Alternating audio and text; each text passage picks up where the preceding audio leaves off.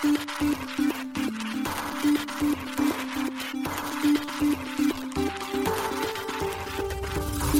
しい経済ニュース。この番組では現当社のメディア新しい経済が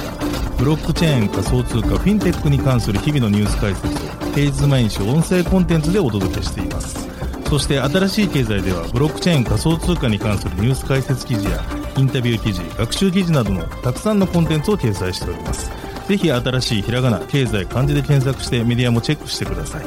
そして LINE 公式アカウントではメディアの更新情報を配信しております LINE 公式アカウントにもぜひご登録くださいこの番組は株式会社フィナンシェの提供でお送りします。フィナンシェはスポーツチームやエンタメプロジェクト、DAO などのトークンを購入して支援ができる新しいクラウドファンディングサービスです。サッカー J リーグ、野球、バスケなどのプロスポーツチームをはじめ、映画やアイドル、インフルエンサーなど100以上のプロジェクトのトークンがフィナンシェで購入できます。さらにトークン購入者はプロジェクトに応じたキャンペーン参加や NFT などの特典も。ぜひ iOS や Android でフィナンシェのスマホアプリを入れて新たな応援体験を味わってください。あなたの夢がみんなの財産になるフィナンシェ。現当社新しい経済編集部の武田です。高橋です。大塚です。はい、本日は12月の14日水曜日です。今日のニュース行きましょう。FTX 前 CEO サム、詐欺、マネロン、選挙法違反など計8件で起訴。DMM がブロックチェーンゲーム、カンパニガールズ・リ・ブルーム、来年夏リリース、オアシスで独自 L2 構築。バイナンスが30億 USDT をトロンからイーサリアムへスワップ、テザーがサポートを発表。アバランチコアウォレット、モバイル版 Android からリリース。アルゴランド、イタリア銀行ら主導の保証プラットフォームをサポート。カナダが暗号資産事業者への規制強化へ、証拠金取引禁止など。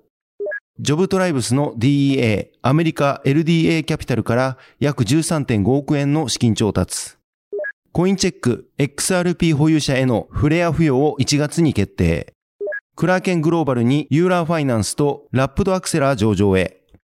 一つ目のニュースいきます。12月12日にバハマ警察によって逮捕された暗号資産取引所 FTX の前 CEO サミュエル・バンクマン・フリード氏の起訴内容をアメリカ・ニューヨーク南部連邦検察が13日に公開しました。連邦検察によると SBF 氏は詐欺6件、マネーロンダリング1件、選挙法違反1件の計8件で起訴されました。起訴上の容疑は被告の広範囲にわたる計画により、被告が設立した国際暗号資産取引所である FTX に預けられた数十億ドルの顧客資金を不正に流用し、FTX 及び同じく被告が設立した暗号資産ヘッジファンドであるアラメタリサーチへの投資家や貸し手を欺いた。とされています。また SBF 氏は FTX の顧客資産をアラメダリサーチの数十億ドルの債務の返済や連邦政治家候補や委員会への政治献金として流用し、これらの献金が企業からの資金を使って支払われたという事実を隠していたとのことです。なお、詐欺による6件の起訴のうち1件は、証券詐欺の共謀としてアメリカ証券取引委員会が起訴し、もう1件は商品詐欺の共謀としてアメリカ商品先物取引委員会が起訴しています。SEC によると SBF 氏は非公開で FTX の顧客資産をアラメダに流用、非公開でアラメダに無制限の信用枠を提供、アラメダが FTX 関連トークンを大量に保有することによるリスクの非開示の3点について証券法違反の疑いがあるとのことです。CFTC の訴状では SBF 氏によるアラメダに無制限の信用枠を設けるためのコード作成の流用などが商品取引法に違反するとしています。詐欺4件とマレードンダリング1件については最高刑が20年となっており、選挙法違反1件と SEC 及び CFTC が起訴した詐欺2件については最高刑が5年となっています。なお SBF 氏は13日にアメリカ会員サービス委員会の公聴会に出席する予定でしたが、バハマ警察に逮捕されたため出席は実現しませんでした。その公聴会には FTX の新 CEO であるジョン・レイ氏が出席し、FTX の経営実態について報告を行いました。レイ氏によると FTX、アラメダ、その他の関連団体は実質的に同一の組織として運営されており、幹部は FTX の顧客データに自由にアクセスできる状態になったとのことです。また FTX は数十億ドル規模の会計を中小企業用の会計ソフトで処理しており、取引情報などの記録はほとんど残されていなかったとのことです。レイ氏は SBF 氏の一連の行為について本当に時代遅れの横領ですとコメントしています。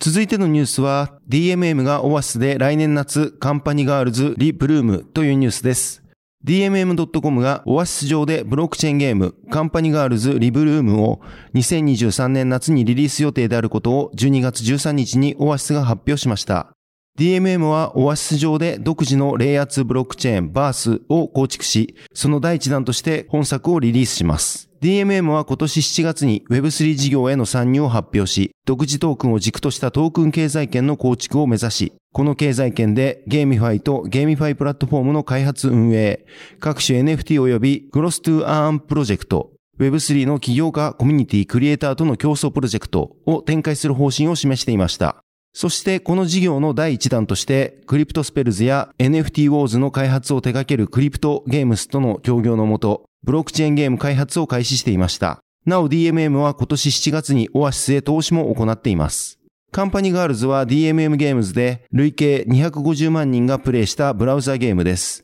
主人公は異世界転生した剣と魔法の世界で傭兵会社の社長となって冒険するファンタジー RPG です。なお、ブラウザ版のカンパニガールズは2021年7月12日にサービスを終了していました。今回このゲームがブロックチェーン版として再始動することになります。ブロックチェーンゲーム版のカンパニガールズ・リ・ブルームは、プレイヤー自身で創出した価値を他のプレイヤーと交換、売買、譲渡しながら、誰にも負けない最強パーティーを作り上げ、シーズンごと2ヶ月に1回開催予定に行われる世界大会で、ナンバーワンの傭兵会社を目指す戦略的セミオートバトル RPG になる予定だといいます。また、ブロックチェーンゲーム版は、旧カンパニガールズのプレイヤーも楽しめるように、従来のゲーム性の大きな変更はなく、戦略性、プレイヤー間のコミュニケーションを加えたものになるとのことです。続いてのニュースは、バイナンスが30億 USDT のスワップ実行というニュースです。デザー社がバイナンスによるトロンネットワーク上からイーサリアムネットワーク上への30億 USDT のスワップをサポートしたと12月13日に発表しました。このスワップは同一の資産をブロックチェーン間で移動させるだけであるため、これによって USDT の総供給量は変化しないとテザー社はコメントしています。なお USDT はオムニ、イーサリアム、トロン、イオス IO、リキッドの5つのブロックチェーンで発行されており、テザー社や取引所はこれらのチェーンを介したスワップをサポートしています。バイナンスによる今回のスワップの真意は明かされていませんが、暗号資産メディアザ・ブロックは、テザーの CTO、パオロ・アルディノ氏が今回のスワップについて、コールドウォレットのバランス調整ではないかと憶測したコメントを報じています。このスワップはユーザーが大量の暗号資産を引き出した際に実行されたようで、ザ・ブロックは昨日からバイナンスで20億ドル以上の暗号資産が顧客により出金されていると推定しています。最近、バイナンスの財務状況にまつわる不穏な報道が相次いでいます。ロイターは12日に、バイナンスのマネーロンダリング関与について検察が告発に動いていることを報じています。また、ウォールストリートジャーナルは10日に、バイナンスの顧客資産担保のための準備金が十分でないことを報じています。なお、バイナンスは12日に、ロイターの報道に対して反論の意を表明しています。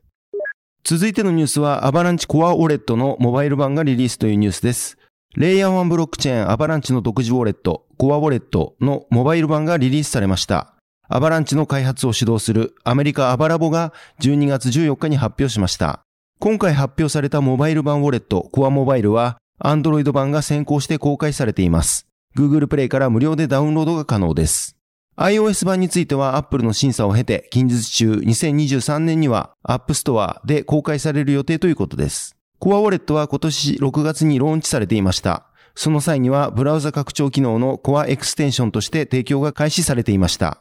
また8月には EVM、イーサリアムバーチャルマシン互換のすべてのブロックチェーンのサポートを開始しており、これにより同ウォレットではアバランチ及びアバランチのサブネット、ビットコインそしてイーサリアムを含めた EVM チェーンの資産を一つのウォレットで管理可能になったと発表していました。今回公開されたコアモバイルについても同様にそれらブロックチェーンの資産がサポートされているということです。アバランチは2020年9月にメインネットをローンチしたレイヤー1ブロックチェーンです。アバランチでは異なるデータ構造を採用する3つのブロックチェーンを持つマルチチェーンフレームワークを採用し、重要機能の役割を分担しています。そのため、コントラクトチェーン C チェーン、プラットフォームチェーン P チェーン、エクスチェンジチェーン X チェーンが存在しています。なお、コアウォレットでは C チェーンとビットコイン間のブリッジをサポートしています。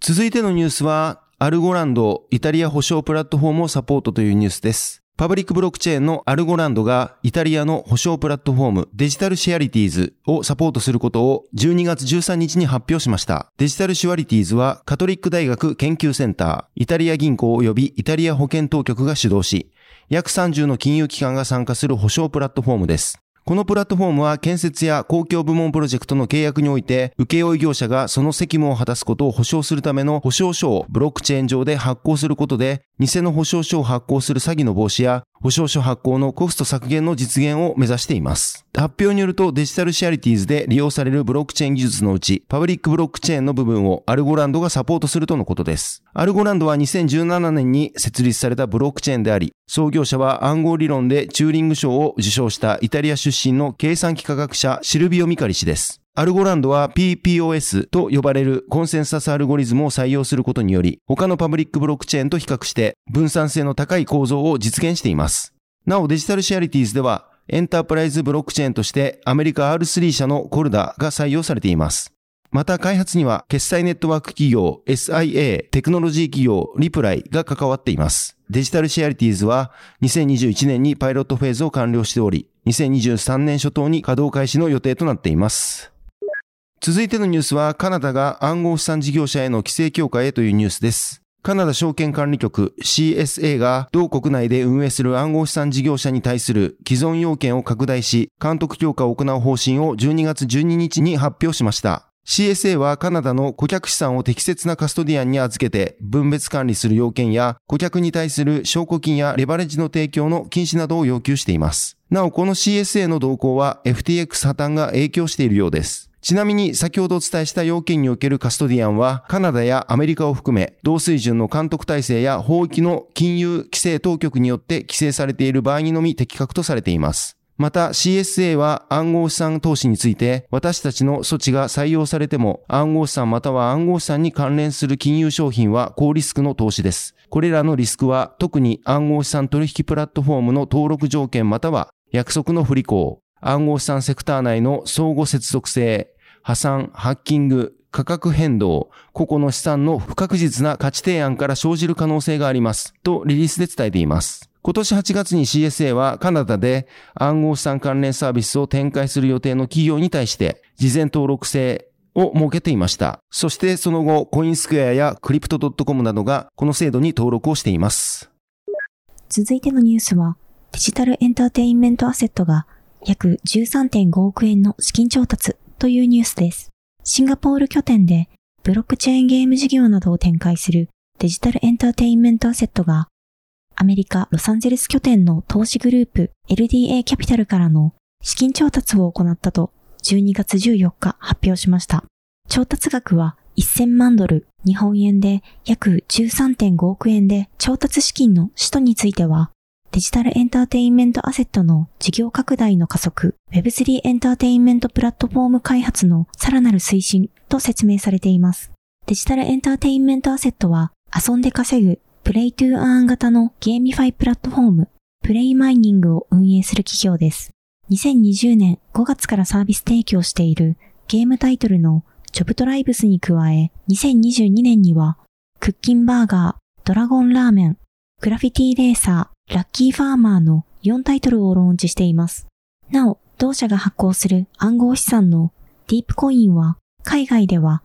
フォビア、ゲート、ビットトレックス、OKX、MEXC などで、また国内取引所では、ビットポイントジャパン、OK コインジャパン、フォビジャパンで取り扱われています。また、デジタルエンターテインメントアセットは、12月8日、世界最大の DAO 型ゲーミングギルド、イールドギルドゲームスのサブダオであるイールドギルドゲームズサウシストアジアとの業務提携を発表しています。この提携で両社は東南アジア地域におけるゲーミファイの市場拡大、普及に向けた協業を進めていくとしていました。LDA キャピタルは2018年に設立されたグローバルなオルタナティブ投資グループです。同社はクロスボーダー取引に精通しており、43カ国の公開、非公開市場の両方において資本構造全体で250件以上の取引を実施し、取引総額は110億ドル、日本円で約1.4兆円を超えています。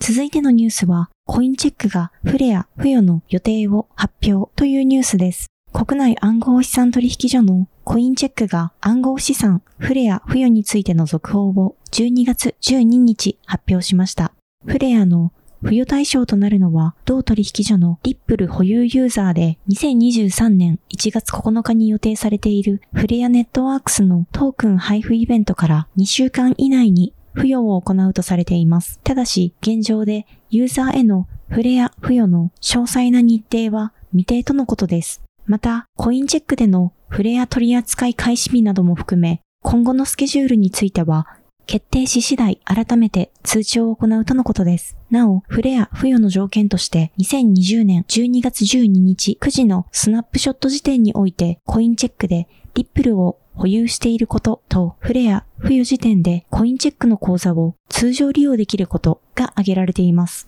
なお、コインチェックと同様に、フレアを1月9日から2週間以内に付与すると表明している国内取引所は、ビットバンク、SBIVC トレード、ビットポイントジャパン、ビットフライヤーの4社です。また、GMO コインについては、同取引所のリップル保有ユーザーに対し、フレア付与を行う予定だと発表していますが、付与日と取扱い開始日については、決定次第改めて通知を行うとのことです。また、フレアネットワークスからのフレアエアドロップ対象となるフォビジャパン、DMM ビットコイン、サクラエクスチェンジビットコインについては、12月14日12時30分時点で、まだフレア付与についての発表は行われていません。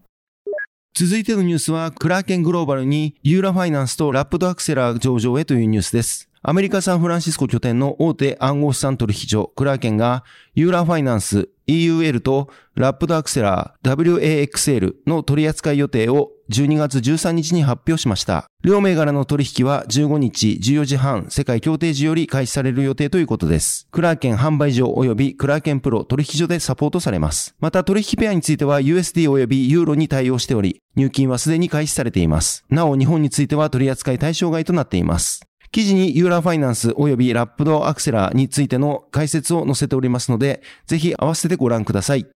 はい、本日のニュースは以上となります。そして昨日動画コンテンツ出させていただいておりますので紹介させていただきます。新しい経済とコインポストの共同 YouTube チャンネル、コネク TV から動画を出させていただいております。今回はミクシー代表が分析する NFT のトレンドとは、ミクシー代表取締役社長、木村弘毅氏です。こちらの動画は雑誌ゲーテが暗号資産やブロックチェーン業界のキーパーソンを取材する連載暗号資産は世界をどう変えるかとコネク TV とのコラボ企画になっています。今回は株式会社ミクシー代表取締役社長上級執行役員の木村弘毅氏へインタビューをしました。木村氏にミクシー社の NFT 領域への取り組み、NFT のトレンドの分析、今後の展望などについて語っていただいています。収録日については2022年6月29日のものとなっております。こちら記事から動画見られるようになっておりますので、ぜひご覧ください。はい、このように私たち新しい経済編集部では、ブロックチェーン暗号資産に関するニュースを平日毎日ラジオで配信をしております。本日ご紹介したニュース、コンテンツはすべてサイトの方に上がっております。ぜひサイトの方も見に来てください。新しいひらがな、経済漢字で検索して見に来ていただければと思います。それでは本日はありがとうございました。ありがとうございました。ありがとうございました。